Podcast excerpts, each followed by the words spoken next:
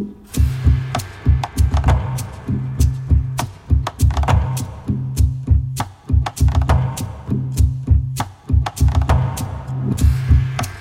Bonsoir et bienvenue à toutes et à tous dans Le meilleur des mondes, l'émission de France Culture qui s'intéresse aux bouleversements suscités par le numérique et les nouvelles technologies. Et ce soir, nous abordons la question complexe des jeunes face aux écrans en tentant de mieux cerner l'impact de cette exposition sur leur santé physique et mentale.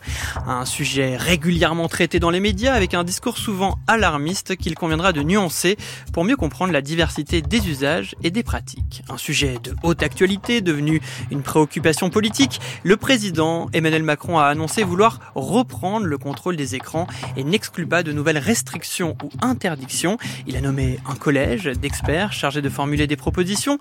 Que penser de la mission de cette commission et de sa composition à prédominance médicale?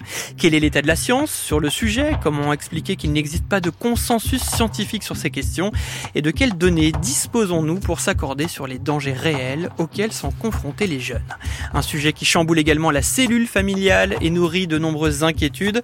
Comment mieux accompagner les parents tout en interrogeant également leur usage à eux du numérique? Des questions et trois invités pour apaiser les débats et proposer des solutions concrètes.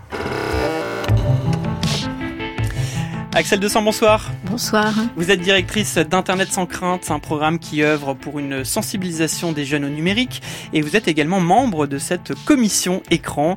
Vous pourrez évoquer euh, la pluralité des usages et le manque de pertinence hein, sur la notion de temps d'écran pour penser euh, le numérique. Vous pourrez euh, également analyser les dispositifs de régulation envisagés par le gouvernement et puis notamment le contrôle parental. À vos côtés, Olivier Dury, bonsoir. Bonsoir.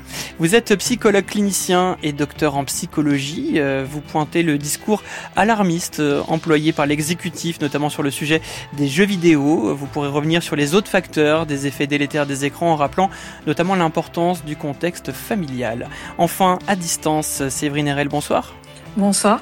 Vous êtes maîtresse de conférences en psychologie cognitive et ergonomie à l'université de Rennes 2 et co-autrice avec Anne Cordier de Nos enfants et les écrans paru l'an dernier aux éditions euh, Retz. Euh, vous craignez, vous, une approche assez pathologisante du sujet au vu de la composition de la commission. Vous appelez à la nécessité d'éduquer les parents au numérique et vous pourrez rappeler les usages bénéfiques des écrans par les plus jeunes car oui, il y en a. Au programme également une chronique de Marcus Dupont-Bénard, journaliste chez Numérama. Marcus profitera euh, de la Saint-Valentin qui était il y a quelques jours pour revenir sur les histoires d'amour dans la science-fiction. Quant à Juliette Deveau, elle nous livrera son journal, le journal d'un monde meilleur. Le meilleur des mondes s'écoute à la radio ou en podcast sur l'application Radio France et se regarde également sur la chaîne Twitch de France Culture. Une vraie drogue, le mot est lancé. Plus les enfants passent du temps devant les écrans, moins ils regardent directement les autres dans les yeux. Le temps passé par des enfants tout petits sur les écrans, c'est du temps qui est volé sur leur apprentissage. Télévision, ordinateur, tablette, téléphone, console de jeu. Ce sont 7 écrans en moyenne par famille. 3 enfants sur 4 de 11 ans ont déjà un smartphone. Face à la surexposition, face à l'invasion des écrans, que faire? Pas le matin, pas pendant les repas, pas avant de s'endormir et pas dans la chambre de l'enfant. Utiliser son smartphone pour entretenir ses relations amicales, c'est indispensable pour 9 adolescents sur 10. Internet, c'est un outil magique.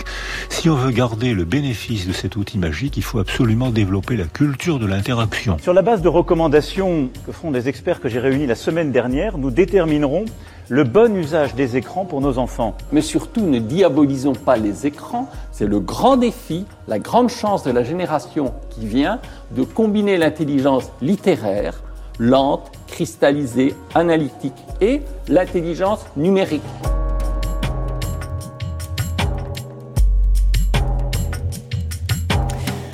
Voilà un montage euh, sonore qui a fait état des différents points de vue. On a pu entendre justement à son début euh, la diabolisation dont on parlait avec des termes toujours très forts, hein.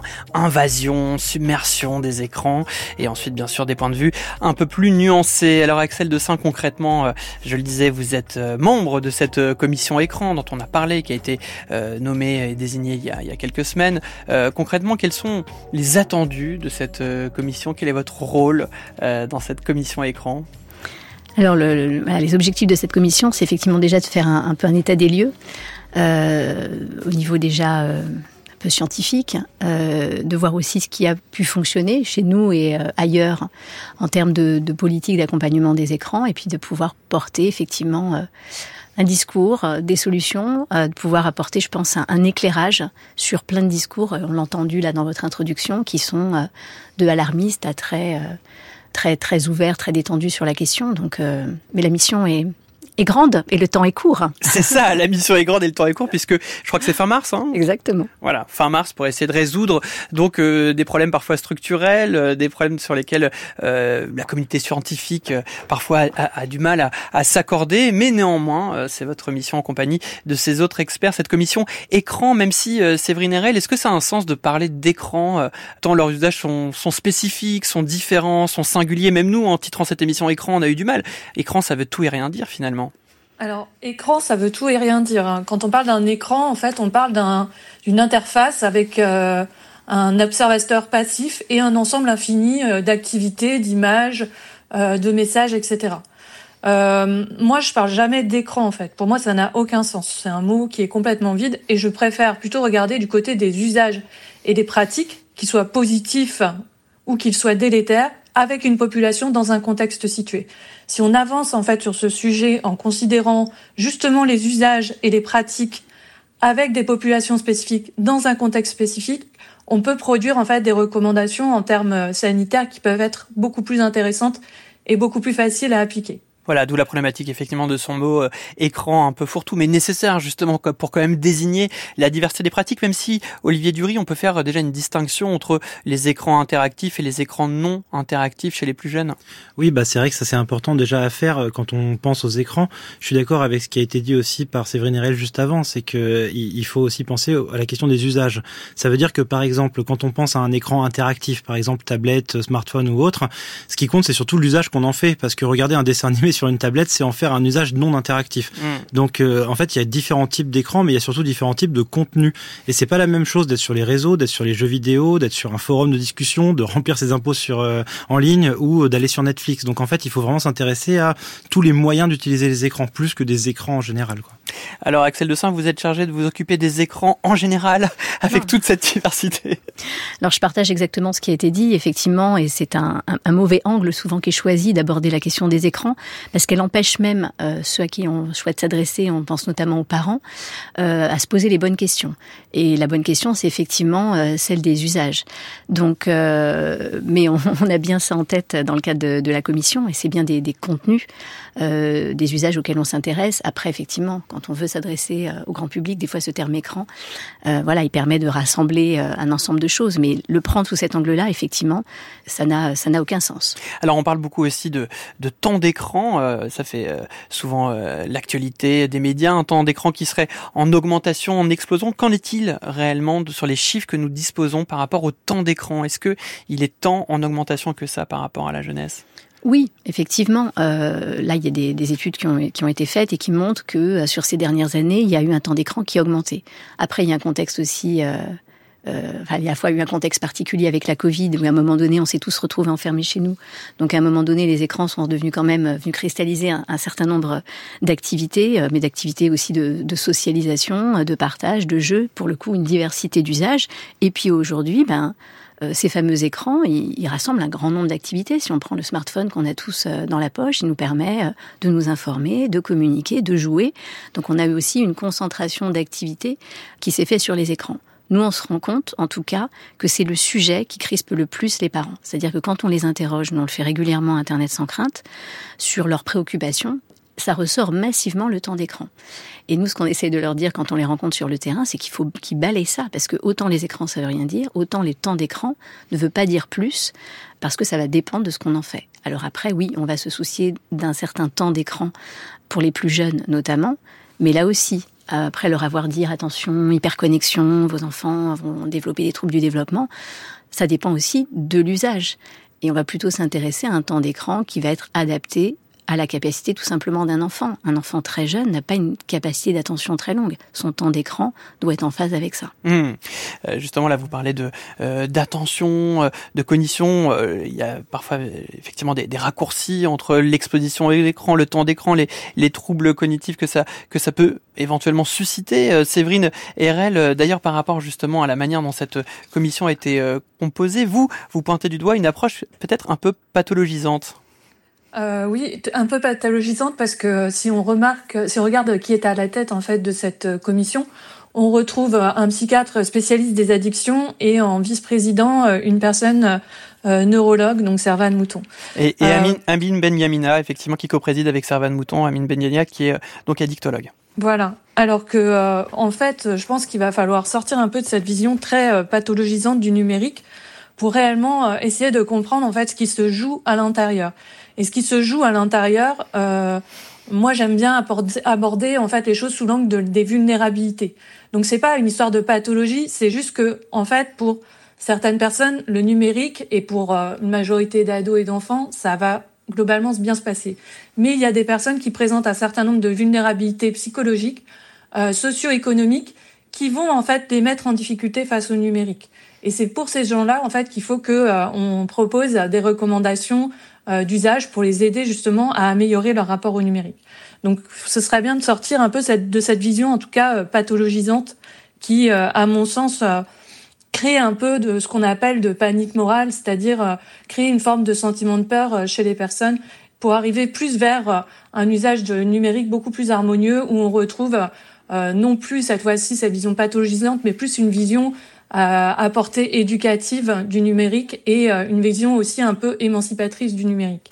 Oui, c'est vrai qu'Olivier Dury, c'est peut-être une limite de la composition de cette commission. Axel de Saint pour en parler puisqu'elle est de l'intérieur, parce que c'est vrai que la présidence, la coprésidence, euh, Amine Benyamina euh, ou encore Servan Mouton euh, sont des gens qu'on a. Enfin, d'ailleurs, même euh, Amine Benyamina parle d'addiction hein, dans la relation justement aux écrans. Or, il n'y a pas de consensus, encore une fois, pour pointer du doigt cette relation comme une relation addictive.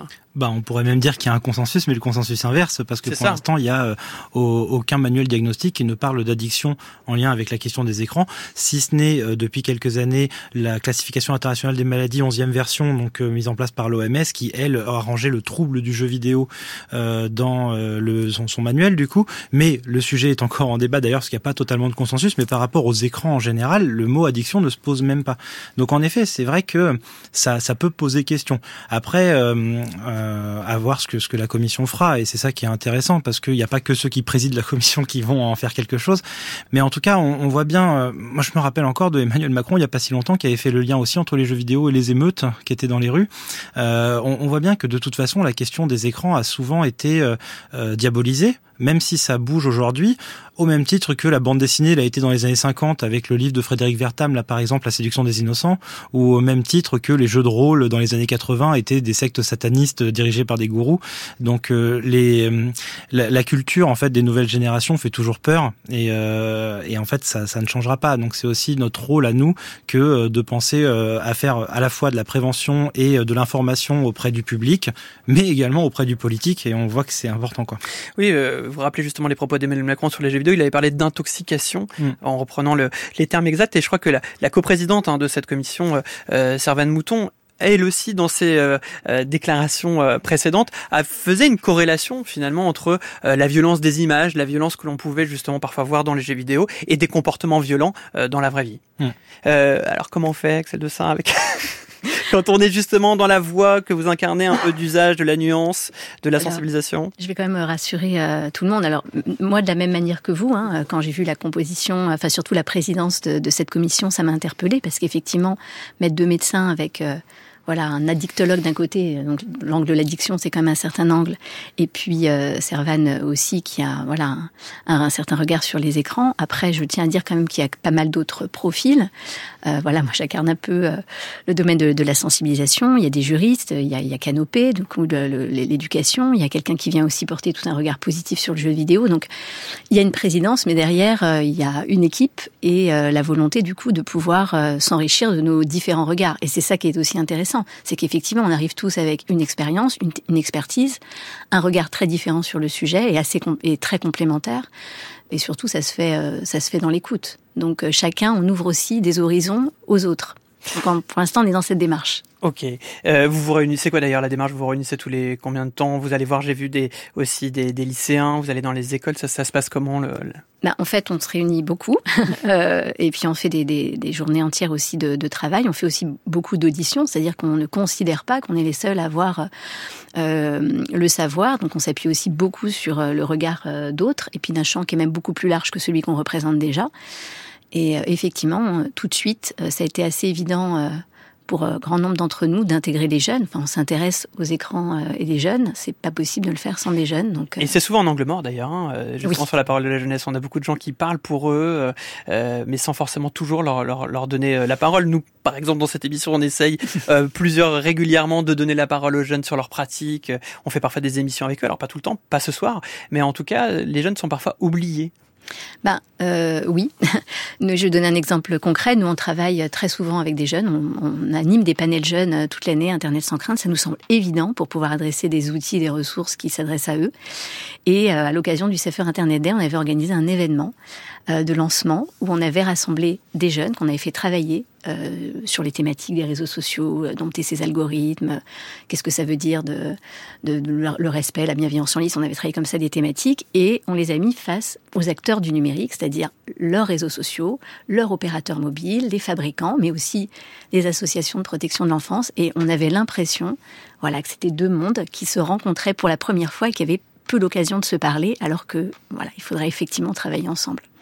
Euh, Séverine Erel, pour revenir justement sur euh, bah, ces, études qui ne font pas euh, consensus, c'est ce qui explique justement que parfois euh, il y a des euh, discours un peu extrêmes à partir du moment où on a du mal à se reposer euh, sur des études qui font foi. Comment on explique justement le manque de consensus scientifique par rapport à l'impact du temps d'écran donc sur la santé mentale ou physique de la jeunesse? Alors, euh, une première partie en fait d'explication, ça vient dans la considération du temps écran. On en a parlé euh, tout à l'heure, je crois que c'était à Excel ou euh, Olivier, je ne sais plus. Et en fait, euh, on repose beaucoup, une grande partie des études reposent sur la notion de temps écran. Et cette notion, en fait, elle pose trois types de problèmes. Euh, déjà, en fait, le temps écran, c'est une notion qui n'a pas vraiment de sens parce que comment est-ce qu'on peut dichotomiser clairement du temps écran avec du temps réel, c'est-à-dire je suis à un restaurant, je vous montre un mème et euh, on en discute, ça fait combien de temps écran et est-ce qu'on arrive réellement à distinguer euh, le temps d'interaction de ce temps écran? Le deuxième problème, c'est que c'est une mesure qui est peu précise parce qu'elle repose généralement euh, sur ce que l'on a mémorisé, sauf que si je vous demande combien de temps vous avez passé sur votre écran la semaine dernière sans regarder votre téléphone et l'application temps écran, je pense que ça va être très difficile. Ouais, c'est les limites du déclaratif, et, effectivement. Voilà, c'est déclaratif et soumis à, à, des biais de mémoire. Et enfin, le dernier problème du temps écran, c'est que bah, ça on considère de base que ça amène à des problèmes chez les individus. Donc, sous-entendu, on considère qu'il y a une causalité qui est établie. Sauf qu'en réalité, en fait, quand on mesure le temps écran, dans la majorité des études que l'on a à disposition, on mesure en fait des associations, c'est-à-dire on ne mesure pas de causalité du temps écran sur plusieurs variables de type développement ou santé mentale, mais on mesure bien des associations entre le temps écran et des variables de type développement ou encore santé mentale. Et en fait, ben, corrélation ne fait pas causalité. Et euh, en réalité, euh, il semblerait que ce que l'on mesure soit beaucoup plus complexe, c'est-à-dire qu'on ait euh, des relations un peu bidirectionnelles entre le temps écran et euh, par exemple certains facteurs de, de santé mentale, c'est-à-dire je suis sur mon écran, euh, j'ai des problématiques par exemple de type euh, dépression, anxiété, et j'ai des problématiques de type dépression, anxiété, je vais passer plus de temps sur les écrans. Mmh. Donc c'est très complexe à mesurer. Et c'est vrai que les études antérieures aussi souffrent d'un problème tout simplement de qualité méthodologique. Aussi, il faut le dire. Après, c'est vrai que c'est compliqué à observer. Hein. On va pas enfermer des gens dans une pièce pour regarder leur visage d'écran. En parlant d'études, il y en a une justement qui a été euh, saluée. Elle est assez récente. Elle a été saluée parce que elle témoignait justement de la nuance et de certaines nuances au-delà du temps d'écran en parlant du contexte euh, d'usage et du contexte d'exposition. C'est celle de Jonathan Bernard euh, de l'INSERM. On écoute.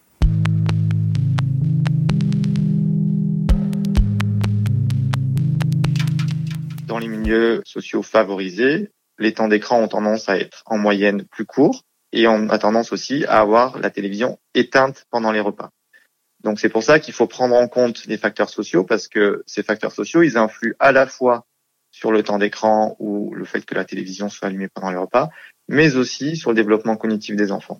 Et ici, on sait que le, le repas, c'est un moment euh, où euh, il y a en général, en tout cas dans le contexte français, des interactions fortes entre parents et enfants, entre un enfant et, ses frères et sœurs, par exemple. Si la télévision est allumée, ça va engendrer moins d'interactions verbales pendant le repas et euh, ça remplace donc quelque part des stimulations qui permettent à l'enfant d'acquérir de, de nouveaux mots, par exemple.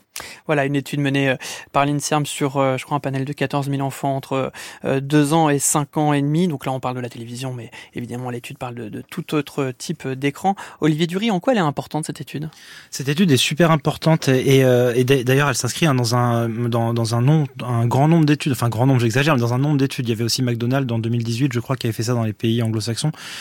L'idée, c'est vraiment de montrer une chose, c'est que quand on prend en compte bah, tous les facteurs qui existent, comme le disait Séverine juste avant en fait euh, et que on retire le facteur écran et ben finalement euh, la question euh, exposition aux écrans n'est pas si importante par rapport à d'autres facteurs tels que la, question des jouets, l'accessibilité aux jouets pour les jeunes, type l'accompagnement des parents également qui est très importante et enfin tous les éléments de la vie quotidienne.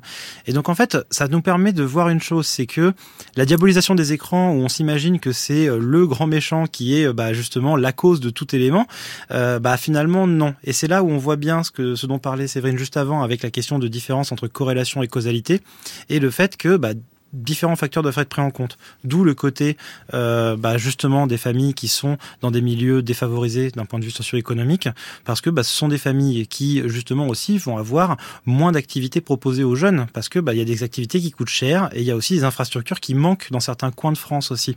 Mmh. Et du coup, et eh ben quand on vit dans un milieu où il y a beaucoup moins d'infrastructures qui reçoivent les jeunes ou qui reçoivent les familles ou autres, bah, il y a aussi plus de temps d'écran.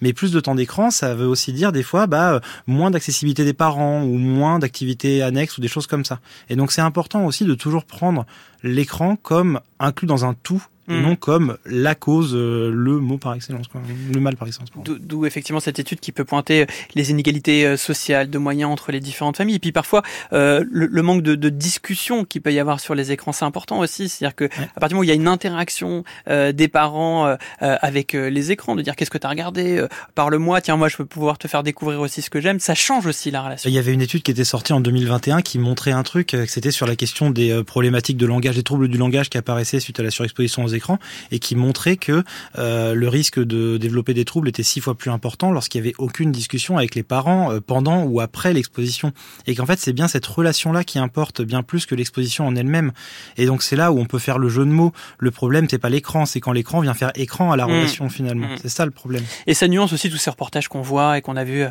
à la télévision où on nous montre des enfants mmh. de 3 ans 4 ans qui savent plus parler et on va nous expliquer que c'est parce qu'ils passent 7h 8h 9h devant les écrans alors on dit pas que c'est bien de passer 7h, 8h, 9h devant les écrans. C'est pas la question, mais c'est aussi parfois de, nuancer certains clichés qui commencent à s'installer, euh, Axel de Saint. J'appuie ce qui vient d'être dit, c'est tout dépend aussi du contexte d'usage et de l'interaction qu'il y a autour. Et aujourd'hui, dans les familles, ce qu'on constate, c'est souvent que le, dialogue parfois il est rompu euh, autour des écrans. C'est souvent euh, un sujet de, de tension. C'est aussi un outil qu'on va utiliser pour pouvoir occuper un enfant le temps de faire autre chose. Donc justement pour ne plus être disponible, enfin pouvoir être disponible pour soi-même et du coup pas dans une démarche d'interaction. Et volonté de délégation en fait. Hein. On délègue à l'écran finalement. Oui, euh, on, se voilà. Des, euh, et puis ça va être, on se rend compte que ça devient aussi un, facilitateur, un facilitateur pour euh, manger parfois, faire manger un plus jeune, l'endormir aussi. Et on rencontre aussi des parents qui savent parfois plus quoi faire quand l'écran disparaît. Et puis quand ensuite on grandit, et ben effectivement, au moment aussi dans l'entrée dans l'adolescence, où aussi on est en train de, construire voilà, sa propre vie sociale en dehors de la sphère familiale, on a besoin d'un respect de l'intimité, ben, ces écrans, ils ont du mal à trouver leur place et un dialogue aussi euh, dans un espace de dialogue dans la famille, alors qu'effectivement, ça pourrait être un sujet qui nous rassemble, parents et enfants, parce qu'on a des usages qui sont on n'est pas forcément sur les mêmes réseaux, mais on y est, on s'y informe, on échange, donc ça pourrait être un sujet de discussion. Et nous, on voit aujourd'hui que c'est quand même pas mal un sujet euh, de tension. Donc il y a effectivement un dialogue euh, à renouer. Un sujet de tension qui passe aussi parfois par euh, des outils qui font l'actualité, comme le contrôle parental, qui va être maintenant obligatoire sur les appareils français permettant l'accès à Internet à partir de, juillet 2024. Le contrôle parental, justement, cette mesure, c'est ça va dans le bon sens? Alors, le contrôle parental est intéressant, mais il a un très mauvais nom. Je veux dire, c'est le pire nom qui puisse exister, puisqu'il renvoie une notion de contrôle, et c'est pas du tout euh, euh, voilà, ça va pas dans le même sens qu'une démarche d'accompagnement que devraient avoir leurs parents.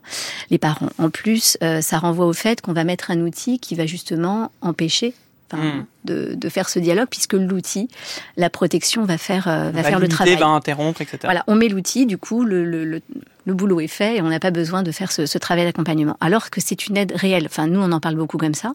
C'est effectivement une aide vers l'autonomie euh, de l'enfant parce que comme l'a dit euh, très bien euh, Séverine, nos téléphones et une tablette, ça reste un outil. Et un outil connecté à Internet, sans limitation, bah, ça donne accès à tout ce que le, numérique peut proposer, Internet peut proposer. Et bien sûr, il y a des choses qui ne sont pas adaptées à, à des enfants. Donc ça va être un outil qui va permettre de protéger de certains contenus. Et ça peut être un outil aussi qui peut aider à gérer ce fameux temps d'écran, mais plus dans une notion d'équilibre, parce que la réalité quand même, c'est que euh, sur ces outils, il y a des services et les réseaux sociaux, les jeux vidéo aussi en font partie, sont conçus pour qu'on soit capté, pour mmh. qu'on y soit le plus longtemps possible. Et ça, c'est difficile à gérer, euh, pas déjà pour un adulte, mais pour un enfant. Donc, l'aider à gérer ce temps d'écran en toute autonomie, voilà comment euh, le contrôle parental peut être utilisé. Oui, comme un remède justement à, tous ces designs euh, qui sont pensés pour capter l'attention et, et, qui font partie d'une économie en fait. Il faut, je pense que cette connaissance euh, cette éducation à l'économie de l'attention, à la fonctionnement des algorithmes, ça c'est un enjeu d'éducation effectivement qui est clé. Séverine Herel, j'imagine que vous partagez justement cette nécessité euh, bah, d'éduquer, d'accompagner, c'est-à-dire euh, le, contrôle parental, très bien, c'est une option, mais il ne doit pas, il doit s'accompagner justement d'un encadrement euh, et d'une vulgarisation auprès des deux publics finalement. On se rend compte qu'il faut autant accompagner les enfants que leurs parents. Donc exactement, le, le, contrôle parental, en fait, pour moi, euh, c'est pas une fin en soi. C'est intéressant pour protéger les enfants de certains sites violents, euh, voire euh, pornographiques. C'est intéressant pour poser des limites de temps, mais encore faut-il définir quel est le temps idéal. Donc heureusement, il y a quelques études là-dessus qui permettent à peu près de tabler sur un temps idéal de une à deux heures en fait de réseaux sociaux, par exemple, par jour. Mais aussi, ce qui est le plus important, c'est la communication parentale le fait de pouvoir échanger sur les contenus et de ne pas trop se focaliser, Axel le disait tout à l'heure, sur le temps écran, mais plutôt en fait sur les contenus. Je pense que c'est hyper important de commencer à parler en fait des contenus euh, également qui sont proposés. Un contrôle parental, il ne préviendra jamais le cyberharcèlement. Il préviendra, il préviendra jamais la sextorsion. Donc c'est important qu'il y ait réellement en fait un cadre d'échange autour euh, des contenus euh, qui sont proposés aux enfants et qu'il y ait réellement aussi une éducation euh, au numérique et euh, notamment aux algorithmes. Moi, j'irais plus loin, j'irais même jusqu'à une éducation par rapport au dark pattern pour susciter chez les individus une forme en fait d'autodéfense, c'est-à-dire être capable de se dire TikTok fonctionne avec un fil infini en fait de vidéos. Je sais que ça fonctionne comme ça, je sais qu'il est construit pour maintenir mon temps, donc je vais moi par exemple me mettre moi ado une limite en fait de consultation de TikTok et c'est à moi en fait de la gérer juste pour que je puisse savoir où est-ce que j'en suis et ne pas me laisser avoir euh, par l'algorithme. Donc il y a tout un tas d'autres choses, par exemple des notifications qui nous disent un tel a posté quelque chose en ligne, donc il faut absolument se connecter. Bah là, je pense que c'est bien d'expliquer euh, aux enfants et aux adolescents ce qu'est la notion de FOMO. Donc le FOMO, c'est le fear of missing out. Et euh, cette ce faux mot, en fait, donc qui est euh, une forme d'anxiété que l'on va avoir de rater des événements intéressants avec les autres, bah, ce faux mot, c'est intéressant de l'expliquer aux enfants pour mm. leur dire, ben en fait, si tu rates un événement, c'est pas si grave que ça. Si tu rates le chapitre Fortnite euh, qui se déroule à 22 heures un vendredi soir, bah en fait oui tu auras moins de choses peut-être à dire à tes copains mais en fait le monde va pas s'effondrer et ça t'empêchera pas le lendemain de rejouer un petit peu à, à, ce jeu vidéo. Donc c'est important d'expliquer en fait ces mécaniques-là pour aider les enfants et les adolescents à mieux s'en prémunir. Alors justement pour expliquer, il y a, il y a l'éducation euh, au numérique, on pense notamment au Clémy qui au sein du euh, ministère de l'Éducation nationale euh, est, est, un outil, est une ressource, mais est-ce que c'est suffisant? Est-ce qu'il faudrait déployer justement cette éducation numérique de manière plus large? Qu'est-ce que vous en pensez les uns et les autres, Axel de Saint Oui, il y a, alors il y, a, il y a des choses, hein, il y a des choses qui sont faites. Effectivement, l'éducation aux médias, à l'information a, évolue, évolue quand même avec euh, avec ces, ces, nouveaux outils, mais c'est effectivement encore euh, cantonné à un certain champ. Euh, et c'est pas euh, voilà c'est pas une matière à proprement parler euh, cette éducation euh, au numérique alors il y a des choses aussi on parlait là à l'instant de cyberharcèlement mmh. il y a un plan voilà il y a un programme quand même aujourd'hui le programme phare qui est installé déployé dans les établissements scolaires il y a encore du travail et de la formation pour que ça se déploie mais voilà, il y a des choses qui se mettent en place, mais effectivement, tout ce champ de, de l'éducation, et j'ai envie de dire, penser d'ailleurs tout au fil de la scolarité, mmh. il y a du progrès encore à faire, ça c'est sûr. Olivier Dury, là-dessus, vous partagez? Oui, totalement. Bah, je pense en fait qu'il euh, y, a, y a plein de choses à penser sous différents ordres. Par exemple, il faudrait penser déjà à la question de faire intervenir euh, des personnes dans les écoles, dans les collèges, dans les lycées pour pouvoir faire cette prévention auprès des jeunes, faire des interventions auprès des familles et des parents pour pouvoir les accompagner, mais également former les enseignants dans les SP, par exemple, qu'il puisse y avoir matière à aussi euh, pouvoir euh, apporter un apprentissage sur ces questions-là et sur tout ce qui a été abordé depuis tout à l'heure, donc les fameux dark patterns de la pornographie, mais également aussi apporter une sorte de conscience politique parce que euh, toute cette question de l'économie de l'attention, des dark patterns ou autres euh, viennent aussi avec la question de l'économie néolibérale, du capitalisme ou autre. Et ça aussi, c'est à penser et à entendre. Alors pour les plus grands, évidemment, on va pas parler de cerveau maternel, mais mais bien sûr que il y a tout un travail à faire aussi sur le bah comment est-ce qu'on fonctionne. Et puis les ados apprécient ce genre d'intervention. Moi, j'en fais pas mal en classe et c'est euh, des, des, des choses qui les marquent et ils ont envie aussi d'en savoir plus et de comprendre que on n'est pas là pour attaquer ce qu'ils mmh. aiment, mais bien pour en fait leur dire, bah, bien sûr, ça vous plaît et il y a des raisons que ça vous plaise, mais faites attention parce que vous connaissez l'adage, euh, si c'est gratuit, c'est toi le produit. Quoi. Ouais, voilà. De toute façon, à partir du moment où on s'adresse aux adolescents en évitant la parole moralisatrice, déjà on gagne un peu de points mmh. et, euh, et, ils sont toujours effectivement euh, curieux de comprendre les mécanismes dont ils sont parfois les victimes, comme je le rappelle, les parents aussi. On continue à parler d'écran dans la multiplicité de leur usage, on continue à parler d'écran sans les nommer, mais on peut les nommer ces écrans quand c'est l'objet d'une chanson. Écran total, Feu Chatterton dans le meilleur des mondes. France Culture. Derrière leur écran, leur écran total, les gens se régalent. Le meilleur des mondes. La ville est à cran, d'arrêt visage pâle, c'est le carnaval. François Saltiel. Mais où sont les enfants et les clairières d'opale dorénavant? Ah, que le cœur me fend, je me souviens mal du monde d'avant. Très mal.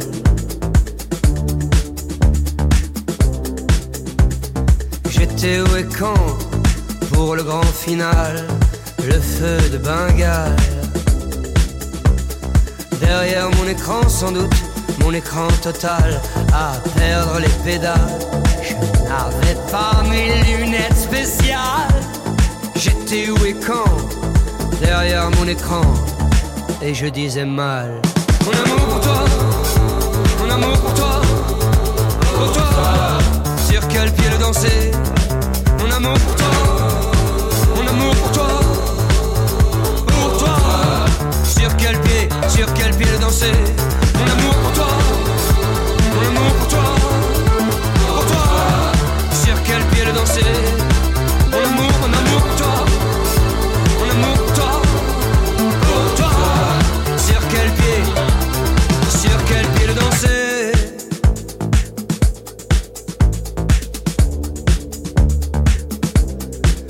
Président, sanglot de reptile, s'adresse au sans dents.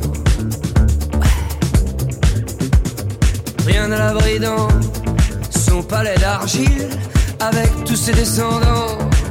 Normal, mais il pleut sur la ville, et on le sait, l'argile mollit.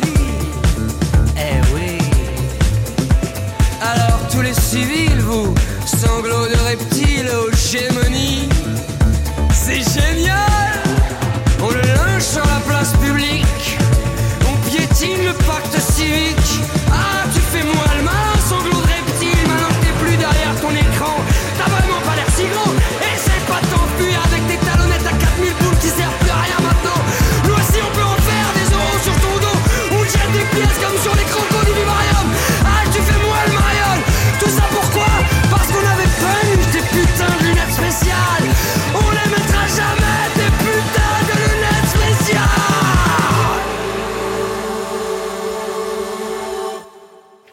Chatterton dans le meilleur des mondes avec ce titre Écran total. On continue à parler justement d'écran, mais de manière, on l'espère, plus nuancée. On va continuer dans la nuance avec vous, Juliette Deveau.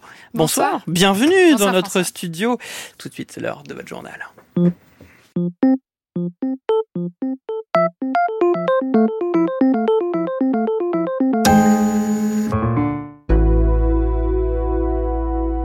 Les nouvelles d'un monde meilleur. Juliette Deveau. Et on ouvre ce journal avec une nouvelle spéciale Saint-Valentin, alors que de nombreux couples en 2024 se sont formés grâce aux apps de rencontres. Le New York Times attire notre attention dans un article sur les utilisateurs qui peinent à rencontrer leur moitié et ont décidé de hacker l'algorithme de ces apps pour maximiser leurs chances. On apprend ainsi que de nombreux utilisateurs de ces applications, lassés de la succession de dates ratées, emploient des stratégies pour contourner la logique algorithmique qu'ils tiennent pour responsable de leur célibat.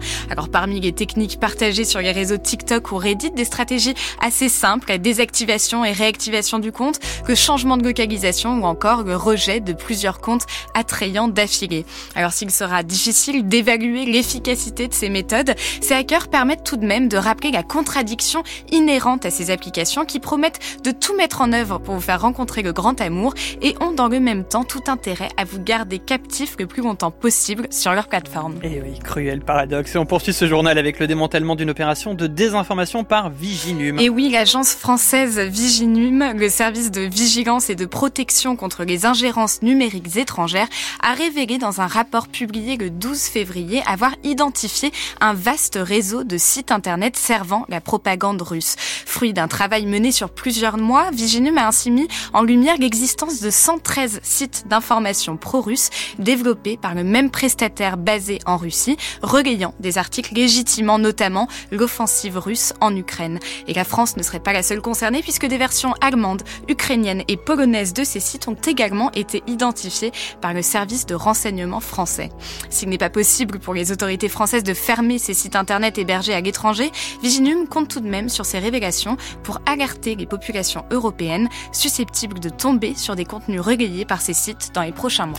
Et on conclut ce journal avec une initiative pour lutter contre la haine en ligne. Et oui, c'est le journal Le Monde qui attire notre attention sur un dispositif passé relativement inaperçu. Il se tient à Paris depuis 2022 des stages de citoyenneté à destination des auteurs de propos haineux sur les réseaux sociaux, mis en place dans le sillage de la création du pôle national de la lutte contre la haine en ligne. Ces stages sont utilisés par la puissance publique comme une alternative aux sanctions pour sensibiliser les auteurs de propos haineux en ligne.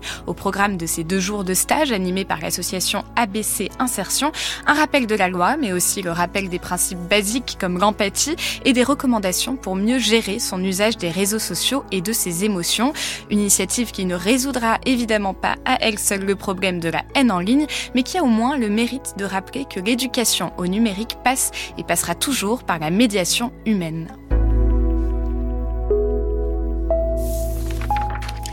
Merci Juliette euh, d'avoir aussi rappelé les vertus de l'empathie qui est également nécessaire pour comprendre notre sujet du soir qui concerne justement l'exposition des jeunes aux écrans, même si on a pris le soin de déconstruire ce terme pour mieux en appréhender les nuances. Nous sommes en compagnie d'Olivier Duric, qui est psychologue clinicien et docteur en psychologie, avec Axel Dessin également, directrice euh, d'Internet sans crainte et membre de cette commission écran dont nous parlons depuis le début de cette émission, et avec Séverine Herel, maîtresse de conférences en psychologie cognitive et à l'université de Rennes euh, de Rennes 2, pardon. Alors on a justement évoqué euh, rapidement avec vous, Axel de Saint, euh, l'accès à la pornographie. je renvoie la question à Séverine Erel, puisque ça fait évidemment partie des préoccupations et aussi de l'actualité concernant l'exposition des jeunes aux écrans.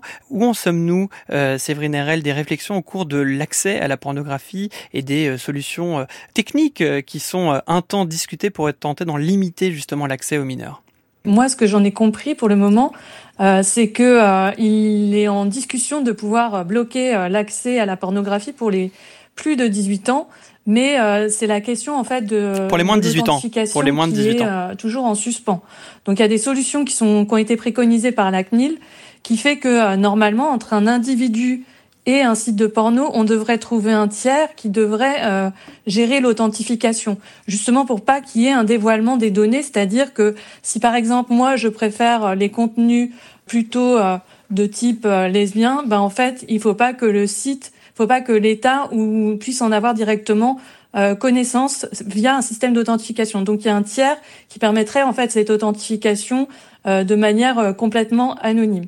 Euh, c'est une solution qui est en cours. Donc euh, j'ai compris que c'était avec une solution de la Poste pour le moment, mais que c'est pas encore euh, mis en place.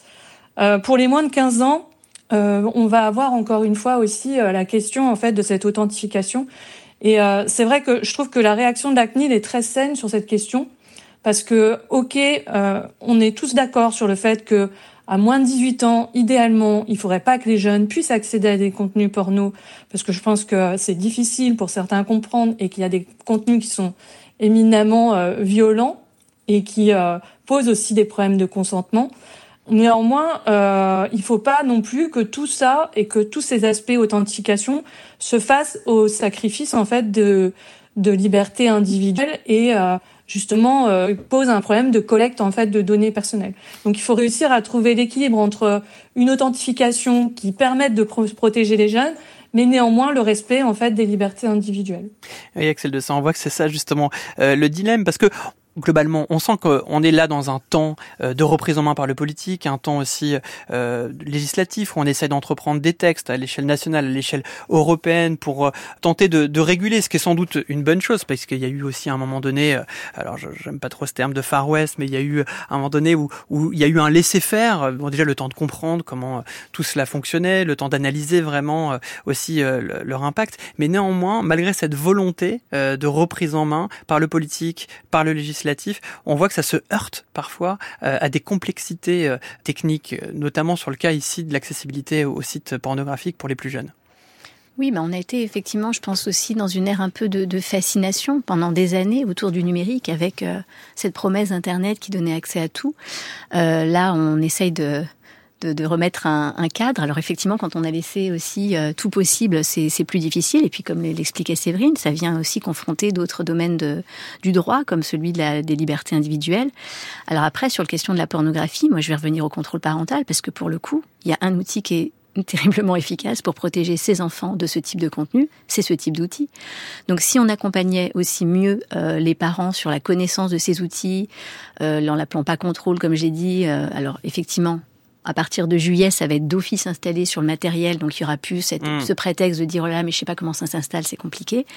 Mais ce sont quand même des des outils qui ont montré leur efficacité, oh, c'est difficile, efficacité, pardon. Peut-être que c'est difficile parce que cette efficacité n'est peut-être pas si efficace qu'il n'y a pas une logique de contournement quand même qui s'opère. Non, mais ça aussi, ça fait partie des, grands mythes, des grandes légendes que nos enfants seraient tous des hackers, mais en fait, euh, pas du tout. En fait, ils sont pas hackers, c'est-à-dire que c'est parfois ben un parent qui a pas été forcément vigilant ou qui a donné, euh, si effectivement il a donne la date de naissance comme protection pour le contrôle parental, l'enfant va le trouver. Puis parfois, on voit, hein, les, parents font pas attention. Ça va être euh, un moment pour débloquer la tablette dans la voiture, on va oser dire le code et puis on va s'oublier que l'enfant lui a donné, ou on va se le dire entre parents. Donc euh, non, nos enfants sont pas des hackers et ces outils sont assez efficaces. Euh, vous partagez peut-être Olivier Dury cette idée euh, d'un contournement qui s'opère pas si facilement. Et est-ce que plus globalement, on pourrait pas parler aussi d'une maturité aussi de ces jeunes par rapport à l'usage des réseaux sociaux, du numérique. Je sais pas si on voit par exemple la loi qui vient d'être votée sur la protection de la vie privée des mineurs qui a été adoptée par l'Assemblée nationale, donc en gros qui va spécifier pour, du côté des, parents qu'ils ne peuvent pas avoir un droit à l'image total vis-à-vis de leur enfant, euh, qu'il y a une vie privée aussi euh, qui est à respecter. Alors là, ça vient de ça vient de la loi, mais néanmoins, c'est une assise aussi supplémentaire pour ces jeunes, euh, une manière de leur dire voilà, tu fais pas ce que tu veux avec mon image, tu peux pas les publier une image sans mon consentement sur les réseaux sociaux. Est-ce qu'on n'arrive pas à cette phase de maturité peut-être? Oui, bah de toute façon, les les jeunes, lorsque on leur explique les choses, ils peuvent l'entendre en fait.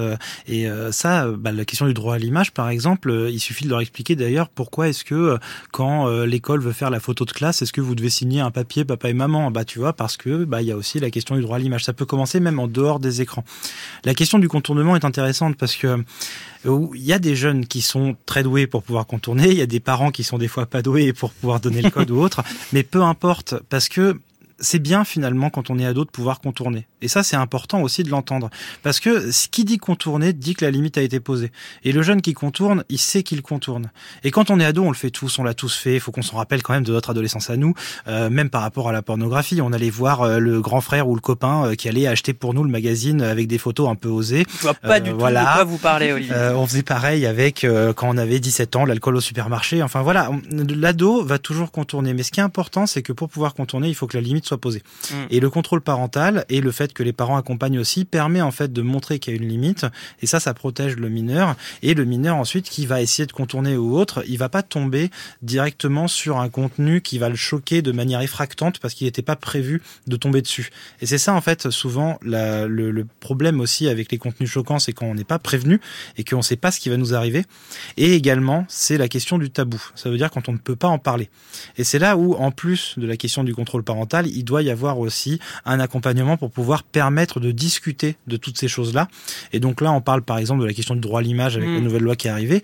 Mais pareil, pour tous les autres contenus, finalement, ce qu'il faut, c'est pouvoir faire sauter les tabous pour pouvoir permettre aux parents de parler avec leurs enfants, pour pouvoir permettre aux profs ou aux éducateurs de parler avec les jeunes. C'est une des vertus justement de cette loi, je trouve, c'est qu'elle elle peut être l'objet de discussion Exactement. par rapport à ce sujet. Et ça, c'est important en fait, parce qu'une fois que les jeunes parlent, bah en fait ils apprennent. Ils ont juste besoin en fait qu'on puisse leur parler en fait. Parce que jusque là c'était presque un impensé finalement. Hein, ces photos mm. publiées par les parents des enfants euh, qui, on le sait bien, sont des traces numériques euh, qui peuvent ensuite leur porter euh, préjudice avec celle de ça.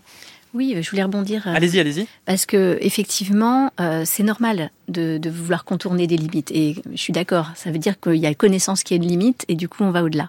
C'est pour ça que nous, par exemple, on médite beaucoup sur euh, le fait de, de, pouvoir donner les clés pour savoir comment agir quand on est confronté à une situation. On en rencontre plein de parents qui nous disent, de toute façon, moi j'ai résolu le problème, il n'y aura pas de smartphone avant l'entrée au lycée. Mmh. en fait, ils n'ont rien contourné parce que leur enfant, bah, il ira sur le smartphone de quelqu'un d'autre et surtout, le jour où il sera, ça veut dire qu'il y a tout un dialogue qui se fait pas, c'est-à-dire on, ferme la, la conversation et euh, quand l'enfant sera confronté bah, une situation, bah, voilà, un contenu choquant ou une situation de malveillance, euh, mais il n'aura pas forcément les clés pour agir. Donc on revient à ce sujet d'en faire vraiment un, un sujet de discussion le plus tôt possible. Et bien parce que aussi les parents ont l'impression qu'il faut avoir des compétences numériques pour parler numérique avec ses enfants alors que pas du tout. C'est beaucoup du bon sens. C'est, c'est, c'est euh, on va lui dire de, de, de, faire attention euh, aux inconnus, on va le protéger de, de contenus violents ou choquants comme on le ferait euh, par ailleurs. On va lui rappeler qu'il y a une vraie personne derrière l'écran, donc on est respectueux. Il y a beaucoup de messages d'accompagnement qui reposent sur du mm. bon sens qu'ils font naturellement euh, par ailleurs. Même si on peut comprendre, par exemple, sur le cas du, du cyberharcèlement, que ça inquiète beaucoup les parents. Mais euh, c'est c'est légitime puisqu'il y a un ado aujourd'hui sur quatre qui a été confronté euh, au cyberharcèlement et ça concernerait une famille sur quatre. Donc c'est un problème de société.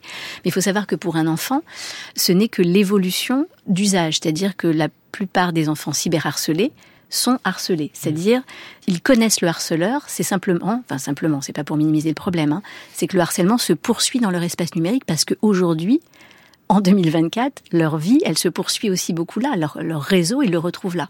Donc c'est un, ça a permis peut-être le cyberharcèlement de se rendre compte d'une situation de harcèlement qui existait déjà depuis des années. Et tout d'un coup, c'est devenu permanent. Euh, et, très visible. Voilà, c'est une, une, amplification ouais, d'un phénomène existant qui était euh, le, le, harcèlement euh, scolaire. Là, on, on, a parlé justement euh, bah, des, des, adolescents, euh, des parents sur la question du cyberharcèlement, mais il y a aussi une, une autre institution qui complète ce triptyque, qui est tout simplement les plateformes. Il faudrait absolument que les, les, plateformes mettent en place un système qui permette de les alerter quand il y a tout d'un coup beaucoup de contenu dirigé contre une seule personne, un seul compte, des contenus évidemment plutôt avec des mots négatifs, et que ça remonte finalement euh, en tête de liste chez eux avec un système d'alerte, de, de boutons rouges, de warning, euh, qui les oblige à prendre ça en urgence en considération, et surtout quand ça concerne une victime qui a moins de 18 ans chez nous, donc qui est mineure et qui a droit à une protection largement supplémentaire à celle des adultes. Séverine Erel, euh, peut-être une réflexion dans votre champ de compétences par rapport au cyberharcèlement? Alors, euh, concernant le cyberharcèlement, il faut vraiment... Euh, je suis d'accord de dire euh, le cyberharcèlement, en fait, généralement, on retrouve, comme le disait Axel, une antériorité, en fait, de harcèlement, de harcèlement scolaire. Sauf que le cyberharcèlement, c'est pas que, ça concerne pas, en fait, ça ne vient pas que du harcèlement scolaire. On va retrouver, en fait, des prédicteurs ou des, plutôt des vulnérabilités au cyberharcèlement et euh, dans ces vulnérabilités, on va avoir euh, généralement euh, des jeunes filles qui vont avoir, pour certaines, des antécédents de type maltraitance, on va avoir des jeunes filles qui vont avoir des difficultés sociales, des personnes qui vont avoir des handicaps physiques, des préoccupations autour du surpoids. Et effectivement, dans les antécédents, on retrouve aussi le harcèlement traditionnel. Il faut rappeler que le cyberharcèlement, aujourd'hui, il est associé à des problèmes de santé mentale qui sont euh, excessivement graves. On a quelques études longitudinales qui montrent qu'on retrouve euh, chez les personnes cyberharcelées euh, des associations entre avec de la dépression, des associations avec des symptômes de stress post-traumatique et aussi des associations avec des risques suicidaires. Donc il faut être hyper vigilant sur ce point-là. Et néanmoins, il y a des moyens en fait de proposer euh, des interventions euh, concernant le cyberharcèlement. Par exemple, euh, aujourd'hui, ce qui manque sur les plateformes, c'est réellement des messages de prévention qui expliquent ce qu'est le cyberharcèlement. Parce que parfois, il y a un vrai problème de compréhension ou de métacognition chez les cyberharceleurs. Tous les cyberharceleurs ne sont pas nécessairement des gens qui viennent avec des intentions négatives. Parfois, c'est juste, c'est rigolo, donc on va le faire, etc. C'est bien de faire de la prévention là-dessus. Il serait bien aussi que il y ait un vrai travail de modération, comme on le disait dans le reportage. Quand on voit en fait des messages qui abondent sur un seul compte, ce serait bien qu'on ait des modérateurs, si possible humains, qui viennent en fait euh, regarder et éventuellement euh, prévenir tout ça. Et ce serait bien, puisqu'on parle beaucoup d'intelligence artificielle aussi, que quand on a des individus qui se mettent à harceler en meute, euh, on ait en fait lorsque les gens écrivent des messages, parce qu'il y a eu des expérimentations là-dessus, on ait en fait des systèmes qui viennent les dissuader en fait d'envoyer des messages de harcèlement. Donc ça c'est la première part, c'est la part des plateformes. Néanmoins en fait dans le cyberharcèlement, il y a un vrai problème, c'est un problème aussi de prise en compte du cyberharcèlement dans l'écosystème de l'enfant ou de l'adolescent. Donc ça veut dire quoi? Ça veut dire en fait que le cyberharcèlement c'est pas le problème de l'enfant A ou de l'ado A versus euh, l'enfant A ou l'ado B c'est vraiment un problème systémique. C'est-à-dire que c'est l'école aussi qui doit s'en saisir. C'est pas parce que ça se passe en ligne, par exemple, entre deux enfants de la même école, que ça ne concerne pas l'école. Il faut qu'il y ait une vraie formation, en fait, des enseignants là-dessus. Euh, il faut aussi que les parents interviennent et il faut aussi former les enfants, les adolescents à euh, des interventions, en fait, en cas de cyberharcèlement. C'est-à-dire qu'ils viennent dire directement au harceleur, arrête, tu n'es pas dans les clous, là, clairement, tu lui fais du mal, donc il faut, il faut arrêter. Il faudrait aussi que dans les écoles, on ait un vrai durcissement, en fait, euh, des mesures euh, disciplinaires concernant, en fait, le cyberharcèlement.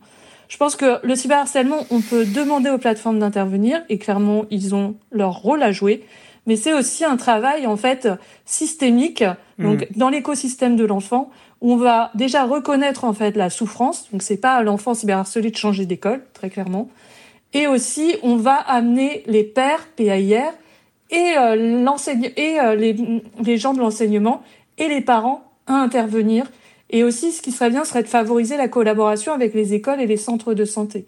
Il y a eu des, des études qui ont été réalisées en fait d'intervention éco euh, sur l'écosystème de l'enfant et qui montrent quand même des diminutions euh, des cas en fait de cyberharcèlement quand on travaille en prévention. Donc il y a vraiment encore des choses à faire de ce point de vue. Mais vous avez donné effectivement de nombreuses pistes dans votre intervention, euh, Séverine euh, Erel, juste pour faire peut-être euh, une mise au point. Vous parliez justement des plateformes. On a entendu dans le reportage Justine Atlan, donc qui préside e-enfance et qui fait un travail assez important justement sur le terrain. On voit que ça change aussi du côté des plateformes. Effectivement, la modération est imparfaite, mais le, numéro 3018 maintenant est notifié sur certaines plateformes. Alors parfois c'est sous le fruit d'une forme d'obligation ou de pression, mais euh, elles prennent davantage conscience euh, justement de, de, de ce phénomène-là, qui on le comprend en fait est total. Hein. On, sait bien que le cyberharcèlement ne concerne pas uniquement euh, deux élèves entre eux, n'est pas uniquement la responsabilité de la plateforme, des parents ou, ou des enfants. Et d'ailleurs, on pourrait pousser finalement cette analogie-là à l'ensemble du problème. C'est-à-dire que quand on parle des écrans, on parle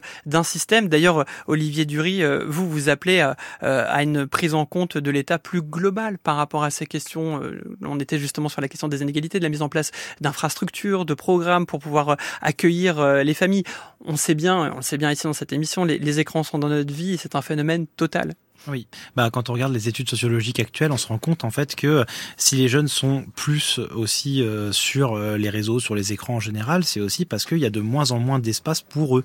Par exemple, avant on se retrouvait dans les centres commerciaux. Aujourd'hui, un groupe de jeunes va dans un centre commercial, il se fait virer très vite par les vigiles parce qu'on n'a pas envie d'avoir un groupe de jeunes chez nous. Euh, on va se retrouver avec des jeunes qui ne peuvent plus jouer au ballon dans la rue ou dans les parcs, avec des immenses pots de fleurs qui vont être mis en place pour les en empêcher ou des choses comme ça. Enfin, en tout cas, il y a de moins en moins d'espace où on peut se retrouver. Les MJC disparaissent, enfin tous ces trucs-là. Et euh, on, le voit quand des, euh, des médiathèques se mettent par exemple à dire, bah moi j'ai acheté une PlayStation 4, on a lancé un FIFA, un tournoi, bah les jeunes sont venus à 50. Pourtant on n'a que quatre manettes, mais ils sont venus à 50 quand même. Euh, on, cherche des espaces aussi pour pouvoir se retrouver en fait finalement quand on est jeune. Et euh, l'objectif c'est toujours de penser en fait d'un point de vue global et de jamais se fixer en fait sur un point en particulier quoi du coup. Mais c'est intéressant effectivement de rappeler euh, ces espaces physiques qui s'amenuisent, qui se perdent, qu'il faudrait développer. Et donc effectivement, euh, le pendant de tout ça, c'est avoir une investigation dans ces espaces euh, numériques avec les différents dangers dont on a parlé. Olivier Duré parlait de la, de la, MJC. Dans la MJC, on retrouve justement des ouvrages de science-fiction pour pouvoir les lire seul ou en groupe. Et ça, ça vous tient à cœur, Marcus, la science-fiction? Oui, bonsoir François. Oui, je voulais rebondir sur l'apaisement de cette émission. Et ben voilà, et ça vous tient tellement à cœur que vous allez parler d'amour avec la science-fiction. C'est ça, parce que la science-fiction nous inspire des images assez matérialistes et froides parfois, gadgets technologiques, vaisseaux spatiaux. Mais où est l'amour dans tout ça? Et croyez-moi, il y en a. Vous vous souvenez peut-être du film Her de, avec euh, Joaquin Phoenix et Scarlett Johansson Très bien. Dans ce futur indéterminé, un homme installe un nouveau système sur son ordinateur, une intelligence artificielle. Peu à peu, des sentiments et désirs commencent à naître. Monsieur Théodore Twombly, bienvenue dans le monde du premier système d'exploitation à intelligence artificielle. Nous aimerions vous poser quelques questions. Ok. Êtes-vous un être social ou antisocial euh, je, je, crois que je n'ai pas été très social dernièrement. Comment décririez-vous votre relation avec votre mère Oh, je... Merci. Veuillez attendre pendant que votre système d'exploitation est initialisé. Bonjour, je suis là. Salut. Salut, je suis Samantha. Alors tomber amoureux d'une IA semble franchement drôle, mais ce film le présente avec délicatesse. Her utilise la technologie pour questionner les fondements de nos sentiments en toute intimité. Alors Her euh, parlait de notre rapport aux machines, qu'en est-il des sentiments entre humains? Bah, Laissez-moi vous conter une guerre spatio-temporelle. Elle oppose deux factions qui se battent en voyageant dans le temps pour changer des éléments de l'histoire. Les deux héroïnes, qui s'appellent Rouge et Bleu, appartiennent chacune à un camp ennemi. Elles démarquent pourtant une correspondance secrète. Elles fendent l'armure, elles se confient et voilà que l'amour se développe intensément. Leurs mots contrastent avec l'ambiance de guerre futuriste. Écoutez ça. Lire tes lettres revient à cueillir des fleurs en moi. Un bouton par-ci, une fougère par-là, à les arranger et à les réarranger pour agrémenter une pièce ensoleillée. C'est l'une des plus belles histoires d'amour racontées par la SF. Ça s'appelle Les oiseaux du temps d'Amal El Motard et Max Gladstone. Vous le trouverez au livre de poche. Et vous nous prouvez, Marcus, livre en main, que la science-fiction est donc compatible avec l'amour. Et oui, parce que je peux aussi vous citer un second ouvrage, L'Odyssée des étoiles, qui le prouve. C'est le premier roman de SF coréen, publié en France, c'est chez Rivage. Et vous allez fondre pour ce tendre récit qui brille aussi d'intelligence. Euh, un couple veut se marier. Bon, ça va, mais... Ça arrive. Problème, lui il est sur Terre et puis euh, elle, elle est sur Alpha du Centaure. Ça arrive un petit peu moins souvent de nos jours. Leur amour est, est séparé par des années-lumière et en raison de la relativité, tout voyage spatial est aussi temporel. Elle ne peut pas le rejoindre en quelques mois. Le couple va devoir se coordonner à travers l'espace et le temps pour se retrouver. Ce sera bien sûr semé d'embûches, mais à mesure que leur correspondance avance, l'histoire de notre planète avance aussi décennie après décennie entre catastrophes climatiques et conflits politiques. Alors l'autrice Bo Young Kim nous raconte une histoire d'amour et une histoire du futur. Cette Odyssée des étoiles est une Odyssée humaine, une science-fiction sublime tant la science, la poésie la métaphysique se rejoignent parfaitement. Donc les histoires d'amour en SF recentrent les questionnements sur ce qui compte vraiment. Il n'y a pas d'avenir sans les autres, il n'y a pas d'avenir sans l'amitié, l'amour ou la famille. Voilà qui aide un peu à faire la paix avec le futur. Merci beaucoup euh, Marcus pour cette chronique apaisante. Euh, c'est ce qu'on essaie de faire d'ailleurs tout au long de cette émission, essayer d'avoir un discours plus apaisant, plus nuancé sur la question des écrans. Je vous remercie donc euh, tous les trois de m'avoir accompagné pour cette émission. Axel Dessin, Olivier Dery et Séverine Erel. Séverine, on peut notamment vous lire dans votre ouvrage Nos enfants et les écrans, c'est paru l'an dernier, avec Anne Cordier. Merci pour la préparation de cette émission. Merci à Juliette Deveau ainsi qu'à Lodine Storelli Merci à Perret Legras pour la réalisation, à la technique ce soir Florent Bujon et à la vidéo Lu Ruben Carmazine. On se retrouve évidemment la semaine prochaine pour un nouveau meilleur des mondes. D'ici là, portez-vous bien avec vos écrans et vos radios.